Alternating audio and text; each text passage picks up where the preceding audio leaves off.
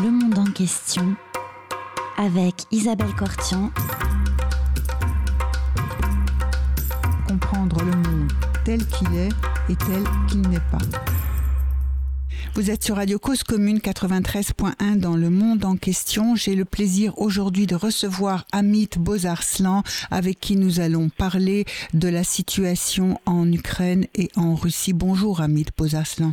Bonjour. Je rappelle à nos auditeurs que vous êtes historien et sociologue du fait politique, spécialiste du Moyen-Orient, mais pas que, euh, directeur d'études à l'école des hautes études en sciences sociales. Vous êtes notamment l'auteur de Une histoire de la Turquie de l'Empire à nos jours, paru chez Talandier, et Crise, violence et décivilisation. Vous étiez il y a quelques semaines dans nos studios pour parler de votre dernier ouvrage, L'antidémocratie au XXIe siècle, un livre qui euh, ciblait en particulier l'Iran, la Russie et la Turquie, trois pays qui sont aujourd'hui des antidémocraties.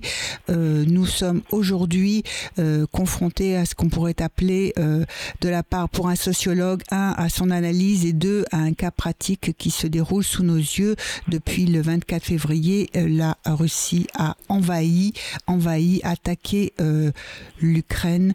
Quelles sont les premières remarques que euh, vous faites sur la situation, Amit euh, et je pense que la toute première remarque, c'est que la Russie était la Russie de Poutine et de son entourage euh, intellectuel aussi bien que le complexe militaire politique, et militaire-industriel, était habité par une violente nostalgie d'empire. Oui. Et ils estimaient que euh, l'empire russe, qui s'était effondré d'abord en 1917 et puis par la suite en 1991 à la suite d'une trahison interne, devait être reconstitué à tout prix, que la relève de Vladimir, donc le fondateur, euh, Ivan le Terrible et Catherine II, qui avaient réalisé l'extension de l'Empire dans ses plus euh, grandes, euh, disons, espaces, hein, devaient être prises et que Poutine devait être effectivement ce, nouveau fondateur d'Empire.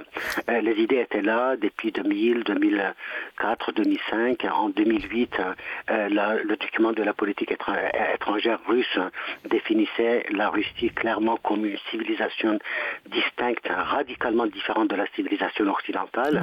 L'idée que les deux civilisations ne pouvaient pas coexister était déjà évoquée. Et Alexandre Dugin, qui est un théoricien national bolchevique russe, et qui est aussi le théoricien de l'eurasisme, expliquait qu'il fallait réduire à tout prix l'Ukraine en identité folklorique. Euh, voilà, l'Ukraine a refusé de se laisser réduire en une entité folklorique. Euh, au contraire, a fait le choix d'une société pluraliste, euh, d'une société indéterminée, ça veut dire voilà, avec complexe, avec des dynamiques multiples, multiples et avec des composantes ethniques multiples, tournant les yeux vers l'Europe. et je crois qu'effectivement aujourd'hui, la Russie de Poutine punit l'Ukraine de son refus de se laisser réduire à cette entité folklorique.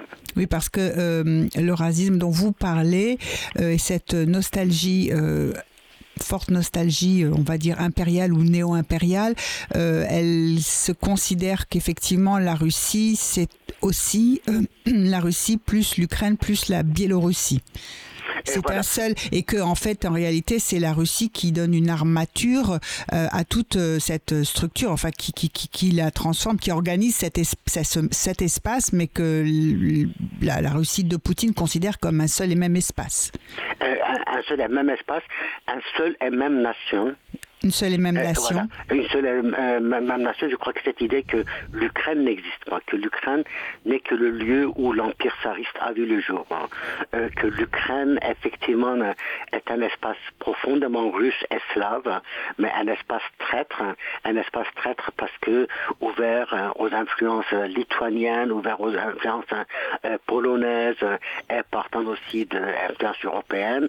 Mais voilà, effectivement, cette idée obsède de toute façon la Russie depuis très très très longtemps. Hein. Donc, euh, il, faut lire la lettre de le, très long discours de Vladimir Poutine de 15 pages sur justifiant la guerre. Et dans cette justification, l'élément de l'OTAN ne revient Qui était sur le site du, Kremlin. Oui, c'est ça, ce discours-là.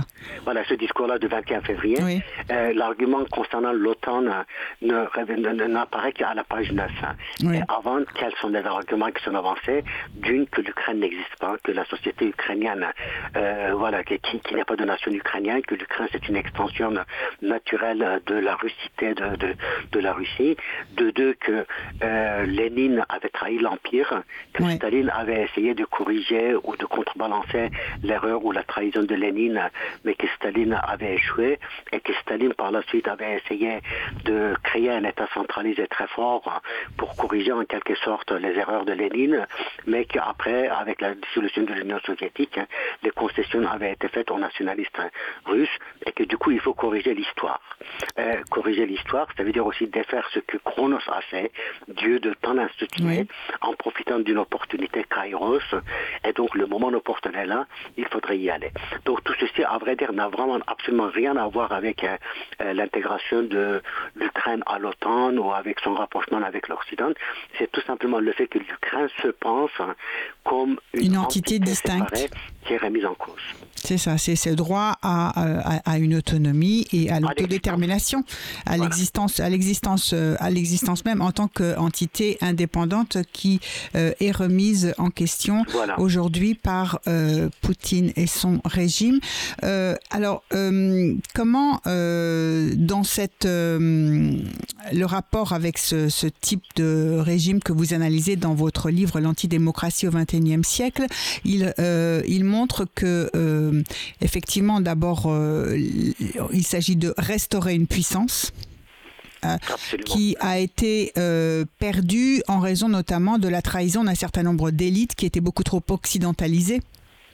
Et d'où, effectivement ce que vous dites, Lénine critique, on critique Lénine parce que, bah oui, il, est trop imbu des idées qui sont occidentales et Staline essaye de refaire quelque chose à l'intérieur euh, absolument. Euh, Lénine est considéré comme le traître par excellence, hein. euh, mais cela implique aussi une falsification totale de l'histoire. Hein. on oublie que, après tout, c'était la terreur rouge qui a commencé déjà sous Lénine, qui a permis la reconquête de l'Ukraine par l'armée rouge.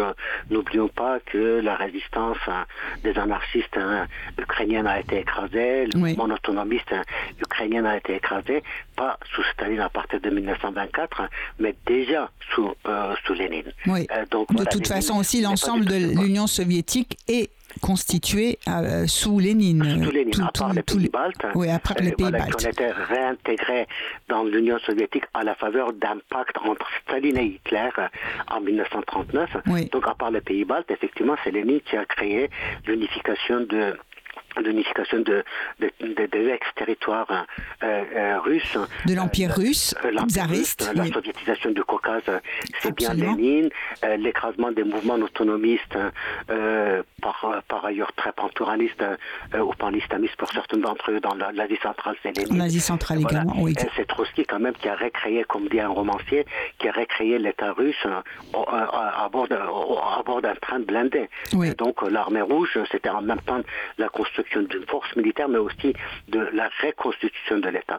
Donc effectivement, on a accusé Lénine, euh, qui est un peu le euh, la cible fantasmagorique euh, de, Poutine historiquement n'a pas de sens parce qu'effectivement Staline finalement n'avait que continuer l'œuvre de Lénine.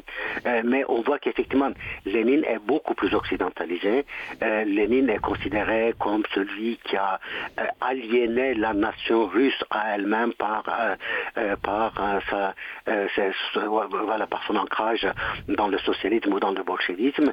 Mais ce n'est pas uniquement Lénine qui est accusé, c'est aussi l'élite libérale ou néolibérale de 1989-91. C'est aussi un jugement par rapport à Perestroïka.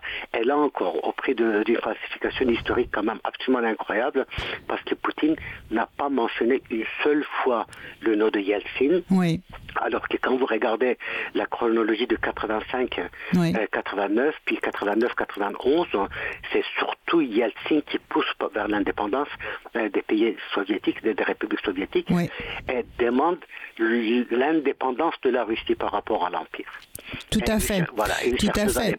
Notamment pour des raisons économiques, parce qu'ils ne peuvent plus venir, ils ne peuvent plus soutenir effectivement euh, financièrement les 15 républiques. Donc euh, c'est chacun pour soi. Enfin, il faut rappeler aussi ce contexte hein, où euh, non seulement c'était effectivement la, rivalité stratégique et militaire avec les États-Unis de Reagan qui avaient, qui ont fini par effectivement mettre un peu à genoux l'URSS, mais en même temps aussi l'URSS était à bout de souffle, épuisé par la guerre en Afghanistan. Et et incapable.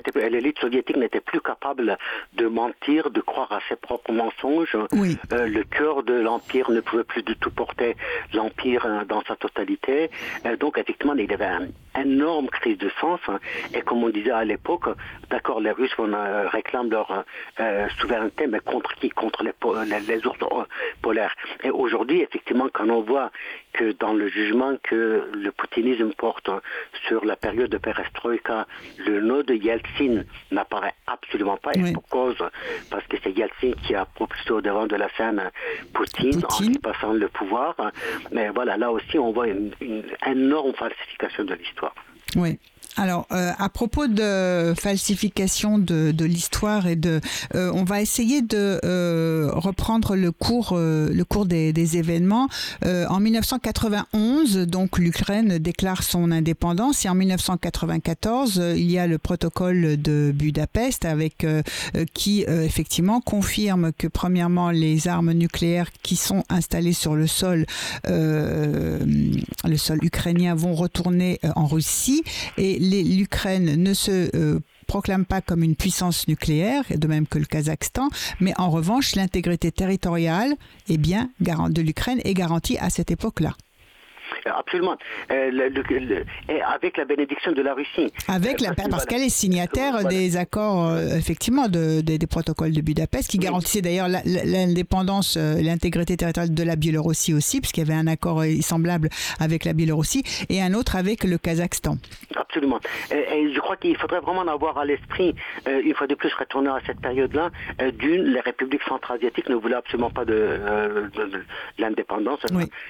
D'ailleurs, aujourd'hui encore, euh, je crois qu'aucune de ces républiques ne souhaiterait totalement indépendante de, euh, de, de, la Russie. Euh, il en va de même d'ailleurs aussi de l'Azerbaïdjan. N'oublions pas qu'Aliyev, dès le 22 février, est allé prêter, renouveler son allégeance dans des termes mais vraiment on ne peut plus honteuse, mais honteux à, à Poutine. Bah, il se préservait peut-être, hein? Pardon? Il se préservait peut-être. Eh ben oui, absolument. C'était il, se préserver, s'ancrer dans la durée, protéger, voilà, protéger consolider sa dictature, assurer la survie de sa dictature. Et concernant l'Ukraine, je crois qu'il est quand même impressionnant de voir que la demande euh, ukrainienne de l'indépendance était là depuis des années. Euh, les Ukrainiens n'ont pas oublié la famine, les Ukrainiens n'ont pas oublié... La grande famine dans les années 30. Euh, dans, les années 30, notamment 33. Oui. Les Ukrainiens n'ont pas oublié aussi une humiliation historique, mais de l'autre côté, les Ukrainiens ne se déclaraient pas l'ennemi de la Russie. Au contraire, je crois qu'il y a énormément de politiciens, d'intellectuels euh, ukrainien comme Kourkov, euh, qui est à la fois euh, russe et ukrainienne, voulait une frontière fluide, des collaborations, une vie intellectuelle, culturelle, économique commune. Et n'oublions pas que le président actuel de l'Ukraine qu'on on accuse d'abriter les néo-nazis est juif. Est juif, tout à fait, de père et de mère. Voilà, de, de, père et de mère. Et il est russophone. Et russophone, tout à fait. Au départ, il était, on le moquait parce qu'il ne passait pas, enfin, il ne parlait pas aussi bien l'ukrainien que le russe. Mais comme beaucoup de gens de ces, de, dans, dans, ces, dans cet ex-espace soviétique. Euh, donc l'Ukraine n'a jamais considéré la Russie comme une menace vitale pour son existence. Et beaucoup de Russes, aujourd'hui encore, ne voient pas en quoi l'Ukraine pourrait constituer une menace existentielle pour la Russie. Ouais. Pourtant, aujourd'hui, euh, il semble que euh, l'Ukraine soit euh, dans son indépendance gravement menacée. Je vous propose, si vous le voulez bien, une première pause musicale. Nous allons écouter John Lennon, Give Peace a Chance.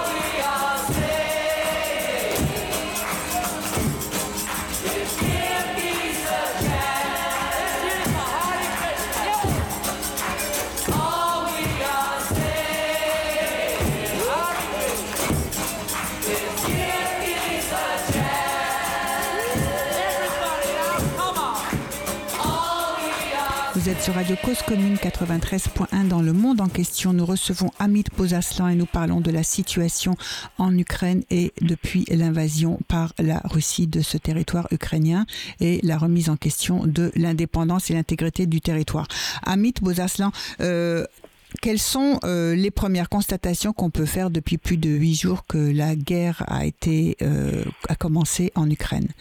Ben, Je crois que en premier lieu la résistance ukrainienne. Personne ne s'attendait effectivement euh, à cette résistance.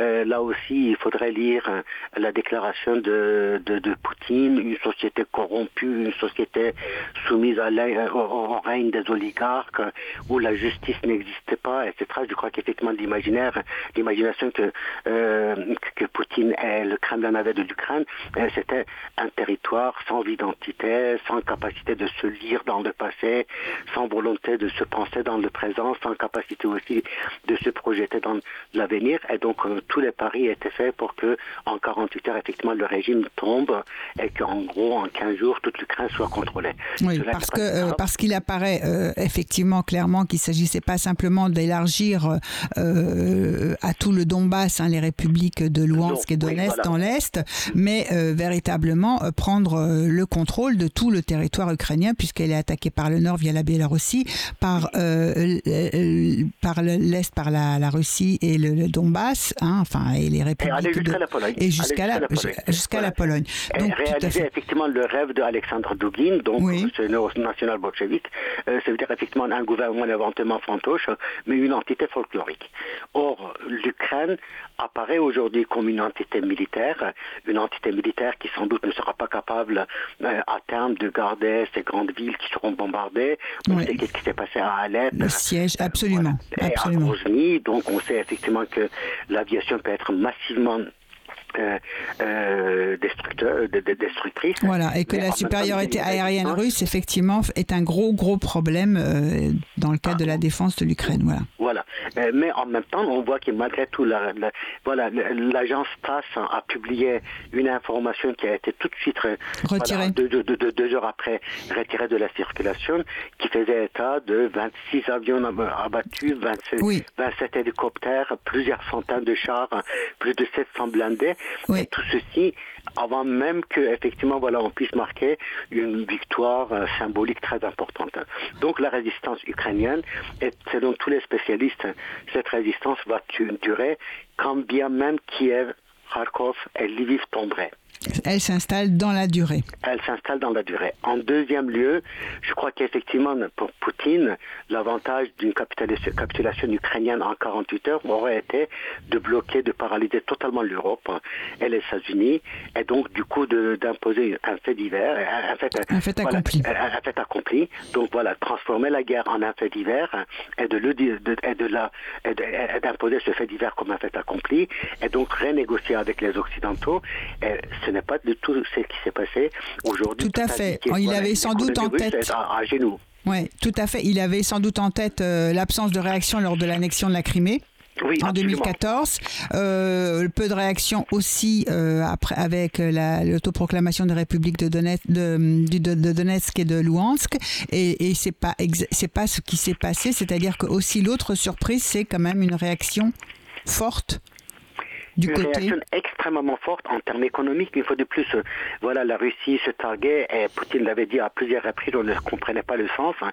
Poutine avait dit, on n'est pas comme la Banque centrale turque, on a 630 milliards de dollars hein, de réserves. Aujourd'hui, sur ces 630 milliards, 400 milliards sont tout simplement inutilisables. Et parce que bloqué, bloqué euh, dans les pays extérieurs à la Russie, euh, hors de Russie, des capitaux hors de Russie. On voit qu'effectivement, euh, toutes les données montrent qu'il y a un état de panique totale en termes économiques. En deuxième lieu, je crois qu'effectivement, la perte de prestige de la Russie, en termes voilà, de, de, de, collaboration scientifique, artistique, l'image de Poutine, il apparaît de plus en plus comme le Hitler du 21e siècle. je crois que bon, il y a encore 10 jours, 15 jours, beaucoup de gens pensaient, voilà, effectivement, un homme pragmatique, un homme, euh, voilà, qui effectivement utilise l'argument de force, mais c'est où il va. Euh, il faudrait reconnaître son droit à son espace vital, Lebensraum. Là encore, voilà, un concept bien nazi. Donc, il y avait encore énormément de prestige il y a 3-4 semaines. Il exerçait une certaine influence au sein des droites radicales et gauches souverainistes à, à, travers l'Europe. Aujourd'hui, bon, ben, quelqu'un comme Salvini essaye d'effacer la photo qu'il avait voilà, avec Poutine ou Le Pen, etc. Donc on voit combien euh, le coût symbolique, le coût en termes de prestige. Oui, plus personne, plus personne n'ose officiellement prendre la défense euh, voilà. Euh, de, de, de, de Poutine ou se déclarer son ami. Voilà. ni même de, de moins en moins, ni même de dire bon ben il faut le comprendre, il a quand même quelques arguments. Euh, voilà, euh, les plus les plus pro-poutinistes aujourd'hui disent d'accord, c'est un crime contre l'humanité ou une guerre d'agression, mais en est allé trop loin. Donc euh, voilà, non, je pense qu'effectivement, de ce point de vue-là, euh, il a créé une sorte de sursaut à l'échelle européenne, euh, y compris dans des pays comme la Suède, comme la Finlande, y compris en Hongrie, qui était quand même, dont le régime était très proche de Poutine. Donc on a l'impression qu'il a, il a, il, s'est condamné lui-même à, une, à, un isolement total. Dire la menace ensuite de bombes nucléaires, ça aggrave encore ce cas. Oui, et, ça montre aussi, euh, euh, enfin, une enfin une poussée, enfin comment dire, euh, une démarche jusqu'au boutiste dont on ne comprend pas, enfin qui fait qui fait malgré tout peur qui fait malgré tout peur, euh, parce qu'effectivement, je pense que euh, euh, voilà, je, ce n'est pas la première fois dans l'histoire qu'on voit des régimes qui détruisent la rationalité qui est nécessaire à leur propre survie. Oui, le régime exactement, c'est exactement. Voilà. Le régime de Saddam Hussein avait donné un exemple, non pas lors, lors, de sa chute, mais lors de l'occupation de, de Koweït, donc une sorte de surenchère, une sorte d'autisme intellectuel, une crise épistémologique totale, un enfermement, et donc tout ceci, bien sûr, est très inquiétant. Oui. Quelles sont les réactions de la société russe? Parce qu'on parlait d'un régime euh, auto anti d'une anti-démocratie, d'une euh, répression euh, très dure depuis longtemps, hein. et on voit aussi la fermeture, par exemple, des échos de Moscou. Est-ce que il n'y a pas une surprise aussi du côté de la réaction de l'opinion, des opinions en Russie je pense que oui, on peut tout à fait parler d'une euh, surprise bienvenue, euh, parce que rappelez-vous, 2013, fin 2013, 2014, au moment de Maïdan, au moment de, l'annexion de Crimée, de Donbass, etc., il y avait énormément de manifestations à Moscou, à Pétersbourg, pour pro-Poutine. Absolument. Et la, la, cote de popularité de Poutine euh, était montée jusqu'à 80%. Euh, là, depuis 15 jours, j'essaie de, de, suivre les informations. Je n'ai pas pu voir, je n'ai pas vu une seule manifestation pro-Poutine organisée à Moscou ou à Pétersbourg. Peut-être qu'il y en a, mais en tout cas, euh, s'il y en a, ça doit être, ça doit être d'une modeste ampleur. Mais on n'a plus de tout, voilà, ces centaines de milliers de personnes qui brandissent la photo de Poutine euh, et qui applaudissent l'armée russe. Absolument, ni, ni, ni, qui soutiendraient, euh, fait une manifestation massive en soutien à la guerre. Au contraire, euh, on voit plutôt des appels à la paix. Euh, des appels à la paix, euh, un état de panique, un, état effectivement tout le monde sait que le coup entame euh, à la fois de la de la de, cette fraternité ukraine russe ukrainienne. Oui. Énormément de familles sont liées binationales. Absolument. Il y a énormément de contacts. Il y a une diaspora importante aussi en Russie, ukrainienne en Russie. Il y en a une au Canada très importante. Il y en a une aussi en Russie qui est très importante et énormément de effectivement de relations familiales, plus culturelles aussi. Hein.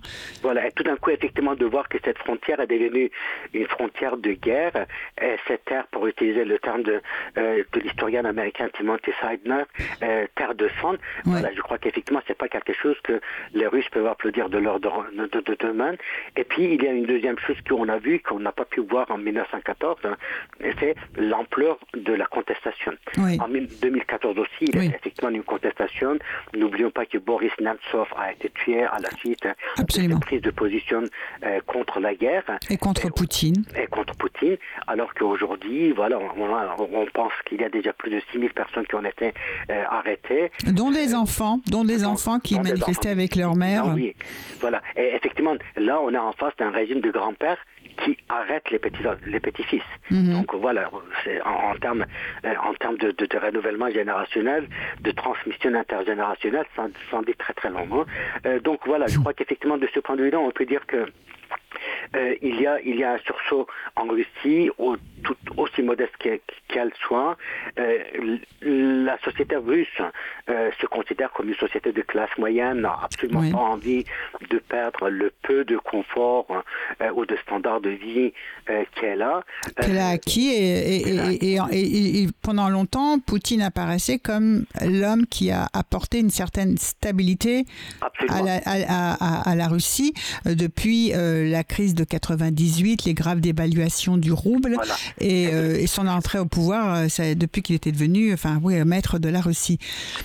Et donc ça, c'est effectivement, les Russes voient qu'ils deviennent de moins en moins, enfin qu'ils perdent le peu de confort qu'ils avaient acquis et le peu de richesse qu'ils avaient acquis, enfin en dehors des oligarques, hein, les, la classe moyenne. Eh, mais les oligarques aussi sont menacés. Eh, parce que les oligarques, hein, bien entendu, ne gardaient pas leur, euh, euh, leur énorme richesse en Russie dans des banques russes. Mhm. Euh, ils les gardaient effectivement à l'extérieur, dans les lieux de, voilà, de, de, de, finances européennes, à Londres. les paradis fiscaux, oui. Les paradis fiscaux, des investissements absolument incroyables en bâton, en yacht, en, en, en demeure luxueux. Et aujourd'hui, effectivement, tout ceci est très, très menacé. Et, je crois que Poutine, en tout cas pendant les premières années, et on a oublié que les premières années de Poutine, on était quand même marqué par la guerre en Tchétchénie, qui était quand même une guerre absolument atroce.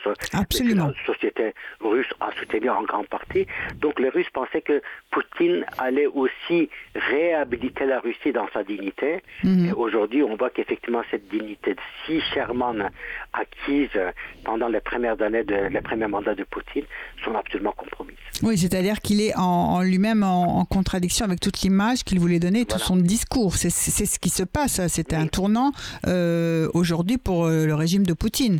Absolument. C'est comme si effectivement il n'avait plus de maîtrise euh, de, de, rationalité, comme si le discours d'inimitié, de guerre, euh, de guerre sociale darwiniste, de l'extermination de l'autre, de l'inimité absolue avec l'Occident, etc.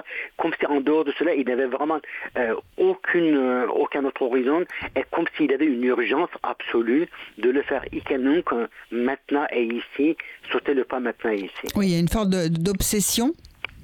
Oui contre, euh, contre l'Ukraine euh, contre l'Ukraine, au-delà contre l'Occident, euh, cette idée de, de, de prendre la revanche sur l'histoire. Oui. Et il faudrait que cette revanche soit prise hein, non pas par les générations futures, euh, non pas par un pouvoir et une puissance économique, non pas par une puissance culturelle, mais que ça, ça doit passer par les armes, que ça doit passer par le sang et par les larmes. Voilà, c'est, on, a l'impression qu'aujourd'hui, il est entièrement bloqué, il est entièrement prisonnier par cette volonté, cette obsession de, de, prise de revanche sur l'histoire. Alors vous aviez euh, expliqué euh, que l'antidémocratie euh, se caractérisait par une sorte de, la nature assez belligène et belliciste euh, de ce type de, nouveau régime. Mais euh, là, euh, donc effectivement, la, Russie a fait aussi beaucoup de guerre et c'est en raison pour ça parce qu'on pensait qu'elle elle irait beaucoup plus, enfin qu'elle ne s'engageait pas dans une opération militaire et dans la guerre en Ukraine sans être sûre euh, de remporter. Et en fait, euh, parce qu'elle avait fait la guerre en Syrie, parce qu'elle avait fait la guerre en Tchétchénie, parce qu'effectivement elle combattait aussi en Libye. Mais finalement, eh bien, euh, c'est cette volonté de faire la guerre, de régler les problèmes par la guerre en réalité, qu'elle cherche à imposer, qui va et, qui, et qui lui porte un coup peut-être mortel aujourd'hui. Euh, sans doute oui, euh, parce qu'effectivement pour la Russie, euh, voilà cette pratique de faire la guerre, mais les guerres pour le moment qui paraissaient comme des guerres lointaines, des guerres à la périphérie, oui, des guerres, voilà la destruction de Alep, c'était quand même quelque chose d'absolument impressionnant. voilà. mais c'était tellement loin de l'Europe. Tellement loin, et c'était dans le contexte de Bataclan. Eh oui, absolument. Donc la Géorgie, ça paraissait tellement loin. Oui. Et puis bon, voilà, occuper un quart de la Géorgie, un territoire de 4 millions de, personnes, ça paraissait comme finalement anecdotique. Aujourd'hui, la situation est très différente. Euh, mais ce qui est aussi impressionnant, c'est de voir notre aveuglement collectif. Hein. On n'a pas compris qu'en Russie, le discours n'est pas séparé de la pratique.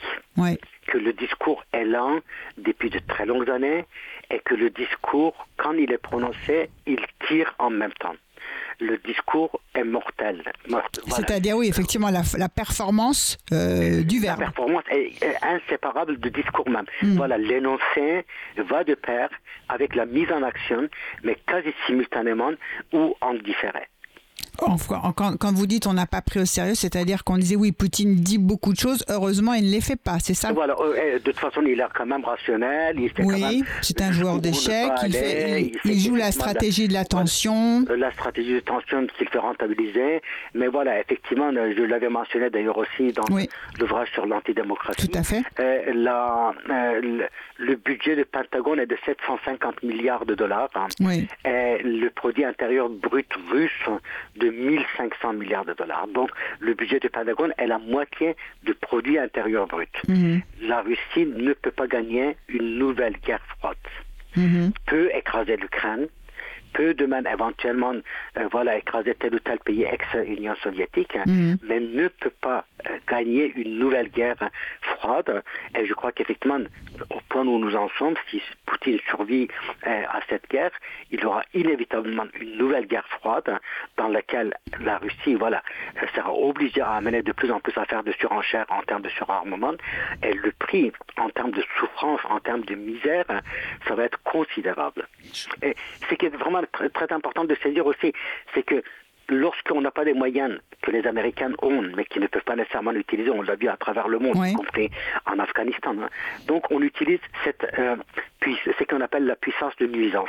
Oui. La puissance de nuisance peut être utile, à, voilà, très cyniquement parlant, peut être utile dans certains contextes, mais quand la puissance de nuisance est utilisée de manière aussi euh, incontrôlée, aussi massive, aussi destructive, mais aussi auto, euh, autodestructive, à un moment donné, cette puissance se neutralise aussi. Oui.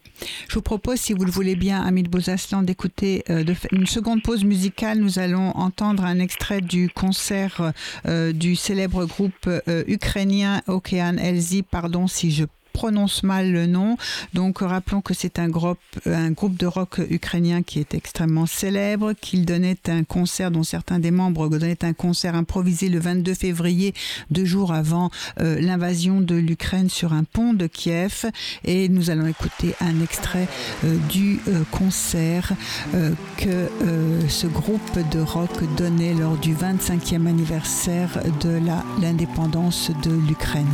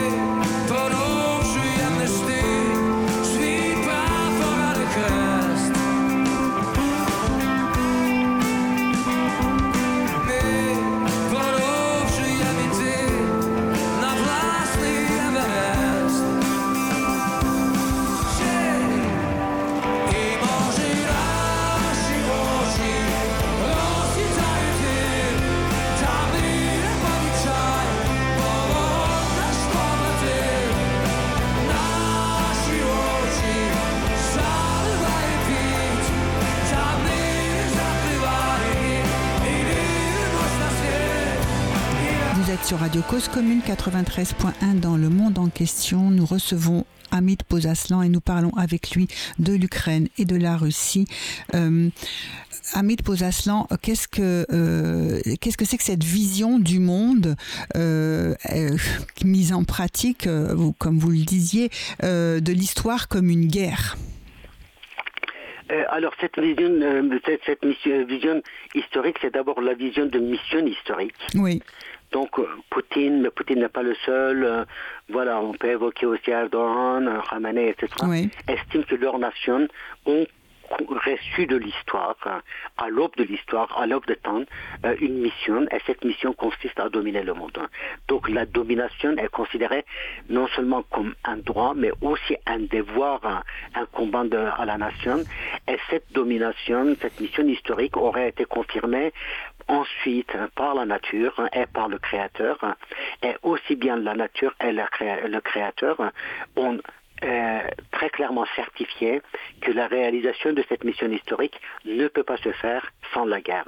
La guerre serait inscrite dans la nature et la guerre aurait été voulue par le Créateur comme la condition humaine, mais aussi finalement comme la condition de réaliser euh, le, le rêve de Daniel, la prophétie de Daniel, ça veut dire l'empire universel et donc, dans cette perspective-là, effectivement, l'usage de la guerre est considéré comme absolument naturel.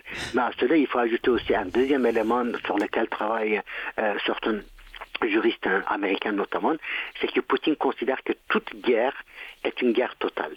Parce que toute guerre concerne la survie même de la nation russe. Euh, voilà, en Abkhazie, parce qu'il y a le risque d'un génocide des Abkhazes et des Russes. Euh, en, en, Ukraine, il y a un risque de génocide. Donc les Russes, les Russes sont menacés d'un génocide. Et donc du coup... C'est ce qu'il disait pour le Donbass, effectivement, voilà. à l'argument.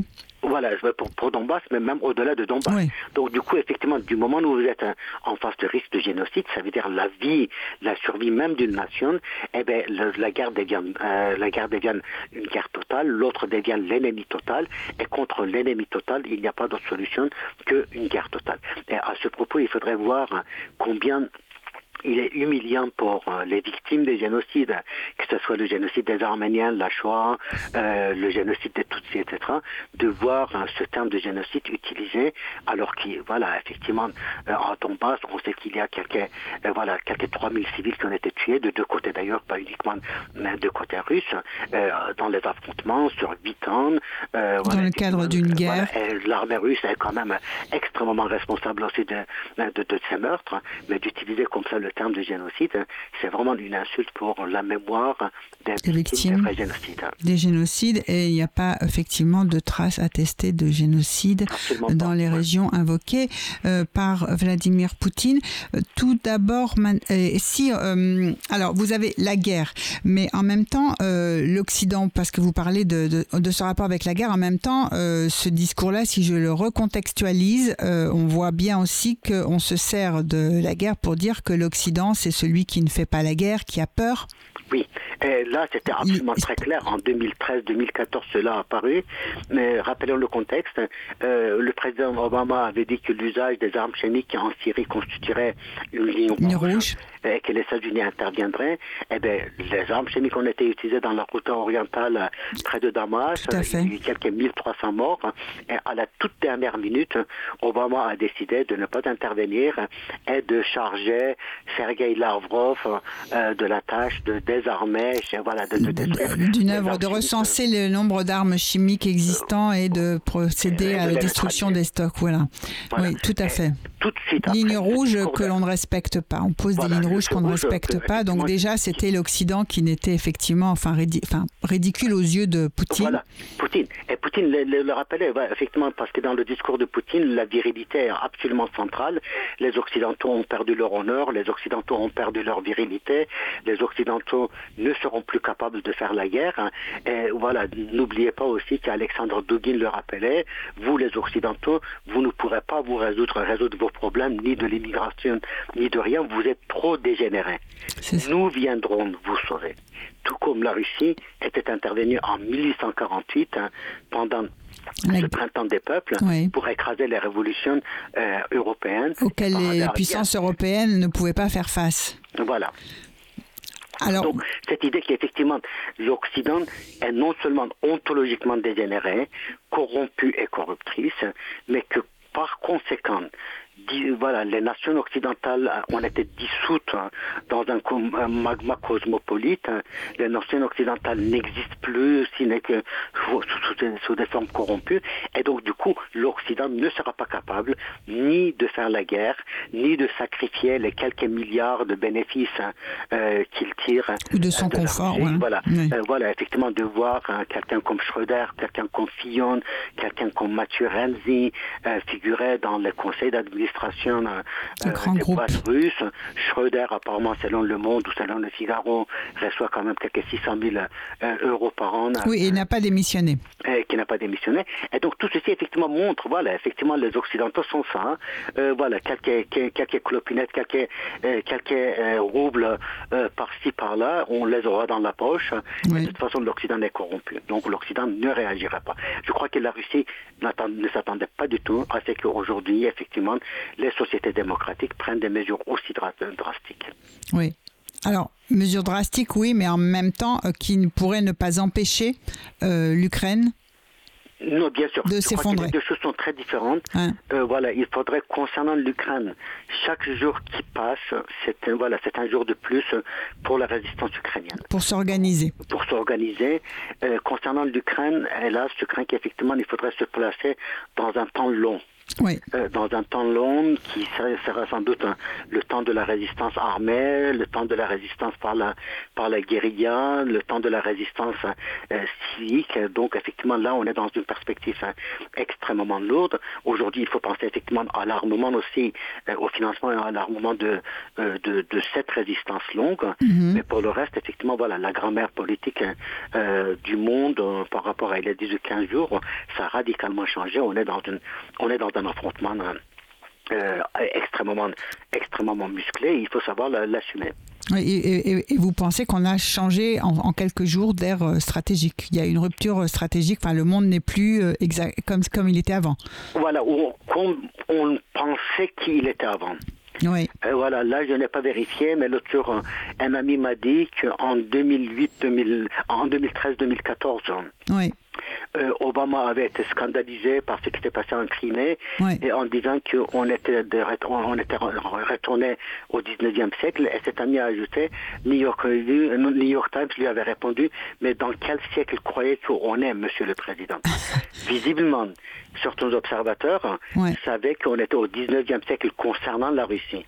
Et dans mon livre, voilà, effectivement, sur les antidémocraties, euh, je disais très clairement que la Russie de Poutine mobilise ses repères du 19e siècle. Autocratie, orthodoxie, empire. Donc voilà, effectivement, ces repères qu'aujourd'hui, pour un occidental euh, de 20 ans, 30 ans, ne, ne feraient absolument pas sens, étaient des repères absolument euh, cruciaux que la Russie de Poutine avait mobilisé depuis 10 ou 15 ans. Et si on était capable de lire ne serait-ce qu'effectivement les textes qui étaient largement, je ne suis pas russophone, hein, mais qui étaient largement disponibles, traduits, traduits en, euh, en, français, en anglais, en allemand, sans doute on aurait pu comprendre que si nous, nous étions au XXIe siècle, la Russie se pensait dans la continuité de son 19e siècle pour prendre la revanche sur le 20e siècle. C'est ça, relation non apaisée avec son propre 20e siècle où elle considère qu'elle a finalement que bah oui, qu'il a abouti à, la catastrophe, la plus grande catastrophe géopolitique de l'histoire, comme disait Vladimir Poutine, avec la fin de, l'Union soviétique. Alors, euh, quelles, sont euh, aujourd'hui les différentes temporalités auxquelles on risque d'être confronté? D'une part, rupture stratégique, le monde ne sera plus comme on pensait qu'il était avant. Euh, première chose. Deuxième chose, une résistance qui, en ukrainienne qui risque de s'installer dans le temps, qui va s'installer dans le temps, certainement. Absolument. Malgré euh, peut-être Kiev qui va tomber sous les bombardements. Voilà, malgré le risque de perte des grandes villes, voilà, une résistance ukrainienne qui risque de se, euh, s'inscrire dans, la, dans, dans, le temps long. Euh, il y a une troisième temporalité, voilà, je crois qu'effectivement vous avez déjà mentionné la temporalité des sociétés démocratiques, que j'espère va être la temporalité de ténacité, la temporalité de, de, de, fermeture. On a une troisième temporalité qui concerne les autres régimes antidémocratiques, la Turquie, l'Iran. Aujourd'hui, voilà, effectivement, la Turquie essaie pour ne pas se se, mettre en mauvais terme avec la Russie, mais de l'autre tout en restant, oui. Voilà, envoyer quelques signaux pour s'en dissocier. La Chine, on sait qu'effectivement, euh, voilà, ne veut pas du tout porter le fardeau sur ses épaules euh, intégralement et de financer une faillite économique totale de la Russie. Ni, ni, même sa propre faillite à elle, enfin, ni même se, se, mettre en, enfin, s'affaiblir elle-même, parce qu'effectivement, on dit aussi que, en tout cas, on remarque que la Chine euh, n'a pas, enfin, enfin peut-être que la Russie, en tout cas Poutine, s'attendait à un soutien plus ferme, plus ferme. de, de, la, de la part de la Chine. Voilà, ils avaient signé une déclaration commune anti-occidentale il y a seulement deux ou trois mois, euh, alors euh, euh, au, moment de, de, l'inauguration des Jeux Olympiques. Tout à fait. un, grand manifeste anti-occidental, mais en réalité... Voilà, on voit que la, la Chine aujourd'hui ne veut pas du tout porter la complicité de cette de cette guerre, d'autant plus que de reconnaître effectivement l'intervention russe en Ukraine, ça signifierait que demain d'autres pourraient reconnaître parfaitement l'indépendance de Taïwan. Et voilà. Et avec un rouble encore relativement puissant, la Chine aurait pu euh, faire négoce avec avec la Russie, mais avec un rouble euh, qui s'effondre. Qui a déjà perdu 30% de sa valeur. Voilà, euh, le commerce avec la Russie peut ne pas être aussi intéressant. En tout cas, bon, la Chine pourrait ne pas porter le le, fardeau de, la Russie. Et puis, il y a malgré tout aussi une quatrième temporalité, la dissidence russe. Oui. La dissidence russe, n'oublions pas que la dissidence russe, euh, la dissidence russe euh, ou soviétique des années 80 70, 80, 60, 70, 80 avait été très très euh, euh, hétérogène. Euh, il y avait d'un côté effectivement une dissidence libérale, démocrate, euh, qui trouvait son incarnation dans des figures comme Sakharov, mais de l'autre côté, il y avait aussi quelqu'un comme Solzhenitsyn, qui était certes témoin et critique de Goulag, mais pour le reste, qui était pour un empire. Tout à fait, la, la, grande Russie. la grande Russie, qui détestait la démocratie, qui détestait l'Occident.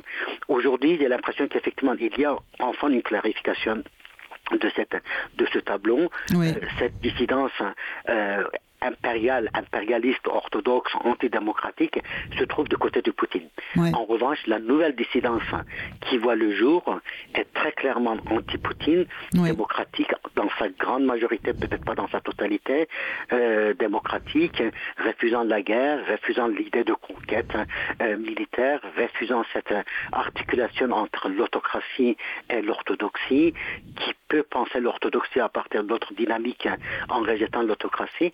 Donc on a l'impression qu'effectivement là, il y a quelque chose qui se passe en Russie aussi, euh, en Russie, pas uniquement à travers la militance euh, anti-guerrière, mais euh, dans la pensée politique russe. Il se peut qu'il y ait des bifurcations qui voient le jour. Ça, c'est une temporalité qu'il faudrait continuer à suivre. Oui, une temporalité qui continue à suivre. Et puis aussi, avec culturel, même sans parler de dissidence, on voit beaucoup de, de, figures du monde de l'art en Russie qui, sont, qui démissionnent de, de leur fonction. Qui démissionnent de leur fonction. De leur poste. Voilà, euh, la pétition des universitaires qui est très musclée contre la guerre oui. a recueilli quand même près de 5000 signatures. Oui. Euh, y compris de la part de ceux qui sont encore en poste, ça veut dire qu'ils s'exposent. Oui.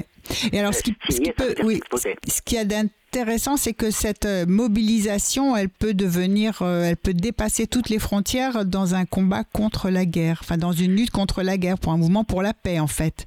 Pour la paix et contre l'autocratie. Et contre l'autocratie. Voilà, je crois qu'effectivement, euh, cette idée qu'il faudrait rejeter l'autocratie, il faudrait rejeter l'Empire, il faudrait rejeter, repenser la Russie à partir de son assiette territoriale russe, oui. et qu'il faudrait rejeter cette articulation orthodoxie.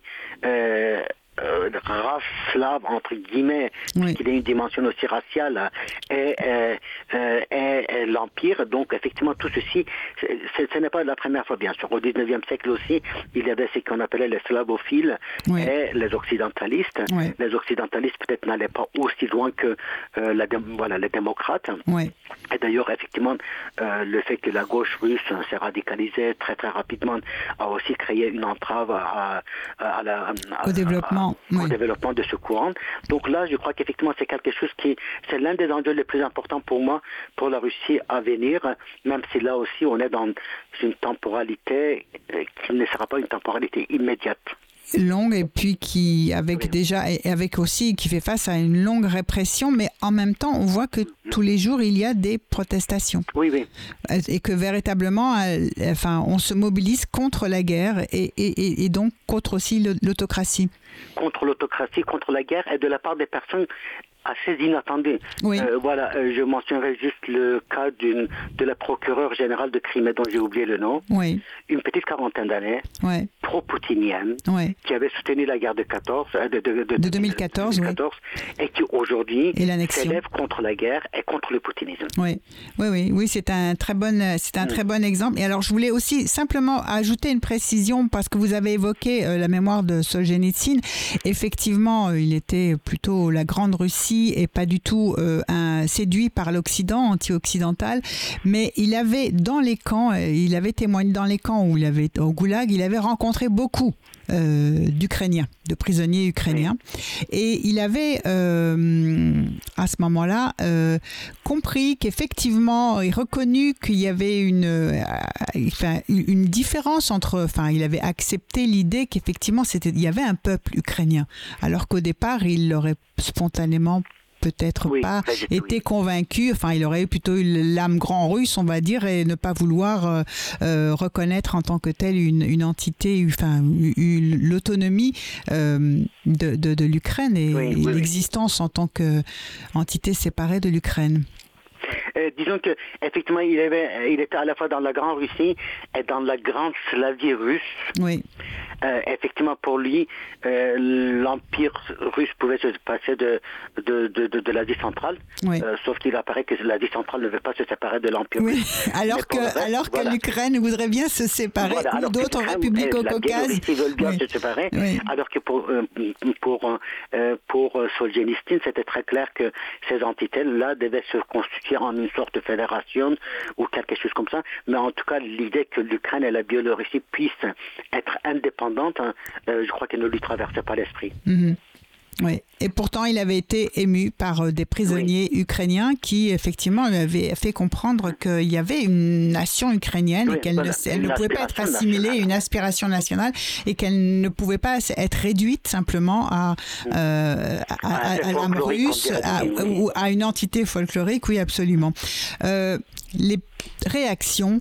Euh, quels commentaires appellent les réactions, par exemple, de, de, la Turquie? On a parlé de la Chine, mais euh, par exemple la Turquie euh, qui ménage un petit peu la Russie et qui lui dit gentil qui ferme les détroits du Bosphore comme l'autorise la Convention de Montreux, du Bosphore et des Dardanelles et qui demande aux navires russes qui ne regagnent pas leur base dans la mer Noire de ne pas donc y, retourner, ne pas s'y rendre en tout cas. Euh, et en même temps, bon, on n'appliquera pas certaines sanctions tout en condamnant l'intervention. Évidemment, le pays n'appliquera aucune sanction. Oui. Euh, et je crois qu'effectivement, l'application de, de, de, certains dispositifs de traité de Montreux ne va pas paralyser la Russie, euh, qui contrôle désormais un vaste euh, territoire avec le Crimée, de la Crimée donc de, de, la mer Noire. Hein, et qui élargit, si jamais elle parvenait, qui, qui, élargit effectivement sa, sa, position sur la mer Nord, parce que si jamais elle arrivait à, à soumettre l'Ukraine, elle aurait une immense partie de, de, la mer Noire. C'est aussi un des enjeux en cours. Hein, de... C'est l'un des enjeux en bah oui, évidemment, un statut de, de, la, de la mer Noire qu'on n'a toujours jamais défini sur le point international. Est-ce que c'est une mer? Est-ce que c'est une mer? Est-ce que c'est un lac? Est-ce que c'est des eaux internationales, etc. Donc il y a un grand enjeu là aussi. Et là aussi, toute une réflexion militaire russe qui, va, qui remonte jusqu'au 19e siècle. Mais pour le reste, la Turquie est totalement devenue otage de la Russie. Otage de la Russie à cause de la question kurde en Syrie. Parce que si la Turquie occupe aujourd'hui la région d'Afrin, c'est tout simplement parce, parce que les Russes l'ont laissé. Russe. Euh, si la Turquie contrôle Idlib, euh, c'est ce plus grand djihadistan du monde avec 3 millions d'habitants, eux-mêmes pris en otage, c'est grâce aux Russes. Et donc, du coup, effectivement, si demain la Turquie décidait de prendre des sanctions contre la, euh, contre la Russie, les retombées en Syrie seront absolument dramatiques. Et puis, il y a un deuxième élément, là aussi, la Turquie est un, un peu en otage, même si la Turquie n'est pas le seul, ben, le gaz. Oui. Voilà, la Turquie n'a pas de ressources énergétiques. Tout à fait. Elle, est entièrement dépendante de l'Iran et de la, de la Russie. Et de ce point de vue-là, prendre des euh, sanctions contre la Russie me paraît très très difficile. Mais surtout, voilà, effectivement, cette alliance hein, tout à fait malsaine, tout à fait cynique euh, contre les Kurdes, contre les Arméniens euh, dans le Haut-Karabakh, etc., euh, fait qu'aujourd'hui la Turquie se trouve vraiment dans une situation d'otage sans marge de manœuvre pour pouvoir réagir de manière autonome. Mais il y a un certain nombre de drones tout de même extrêmement efficace. Euh, qui, euh, qui, qui, ont été vendus euh, à l'Ukraine. bien avant la guerre et qui, bien avant la guerre, dont l'approvisionnement serait en cours néanmoins. Oui, tout à fait. Et alors l'Iran L'Iran, pour le moment, a euh, apporté son soutien à la Russie, mais je crois que l'Iran a refusé de voter euh, contre la, contre la résolution de l'ONU, donc il s'est abstenu. je crois qu'effectivement, l'Iran ne veut ni, pour le moment en tout cas, hein, compromettre ses chances de parvenir à un accord sur le nucléaire. Absolument. voilà, de l'autre côté, effectivement, ne pas capituler, ne pas donner des signes de, de faiblesse. Et, en Iran même, la situation est extrêmement tendue entre effectivement les pastarans, euh, le, le clergé, une partie de radicalisés du clergé qui refuse de négocier un accord sur le nucléaire. Donc je crois qu'effectivement pour le moment l'Iran euh, ne s'attendait pas à une telle crise. Oui. Euh, d'autant plus qu'effectivement, du coup, l'enjeu concernant le, nucléaire aussi est passé euh, un peu euh, en deuxième plan. ne s'attendait pas. Oui, mais peut-être que l'accord va se faire justement. Peut-être. Visiblement, oui. Mais ah. bon, pour le moment, en tout cas, ce n'est pas signé. donc, je crois qu'effectivement, l'Iran est dans une position tout à fait mal Attentiste, oui. mais l'Iran n'a pas beaucoup, voilà, n'a pas beaucoup à investir hein, dans un pays comme la Russie, qui aujourd'hui ne serait pas d'une grande utilité pour lui voilà, une Russie qui est dans un tel état, euh, en, euh, en face d'une telle perte de prestige, etc., ne pourra pas tout à fait devenir une source d'inspiration ou une, force de protection. Oui, et puis euh, si on limitait les exportations de gaz et d'hydrocarbures russes, peut-être qu'on pourrait aussi imaginer une reprise des... Oui, avec une levée progressive des sanctions une chance considérable pour l'Iran de pouvoir être autorisé avec allègement des sanctions à, à revendre, euh, effectivement. À revendre énormément. Et énormément de, de, de, d'hydrocarbures. Oui, oui. Ah, Je vous remercie. Euh, Amit Posaslan pour votre participation à cette émission. Euh, je remercie en régie Stéphane et nous nous quittons alors, euh, eh bien, vous l'avez suggéré avec Boris Vian, Monsieur le Président, je vous écris une lettre n'est-ce pas, Amit Bouzaslan? Oui, tout à fait. C'était un plaisir d'être des vôtres. Au revoir. À très bientôt pour une prochaine émission.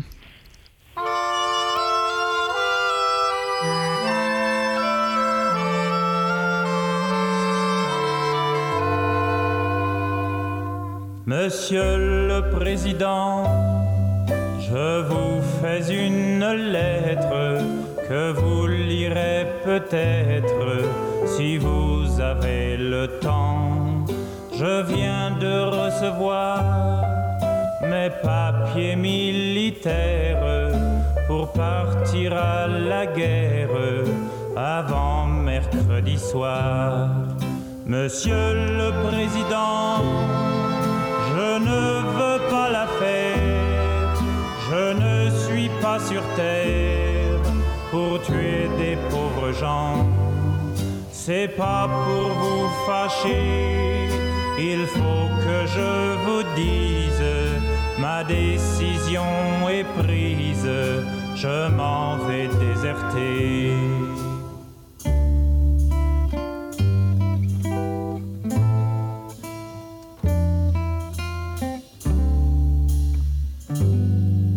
Depuis que je suis né, j'ai vu mourir mon père, partir mes frères et pleurer mes enfants. Ma mère a tant souffert qu'elle est dedans sa tombe et se moque des bombes et se moque des vers. Quand j'étais prisonnier, on m'a volé ma femme, on m'a volé mon âme cher passé. Demain de bon matin, je fermerai ma porte au nez des années mortes, j'irai sur les chemins.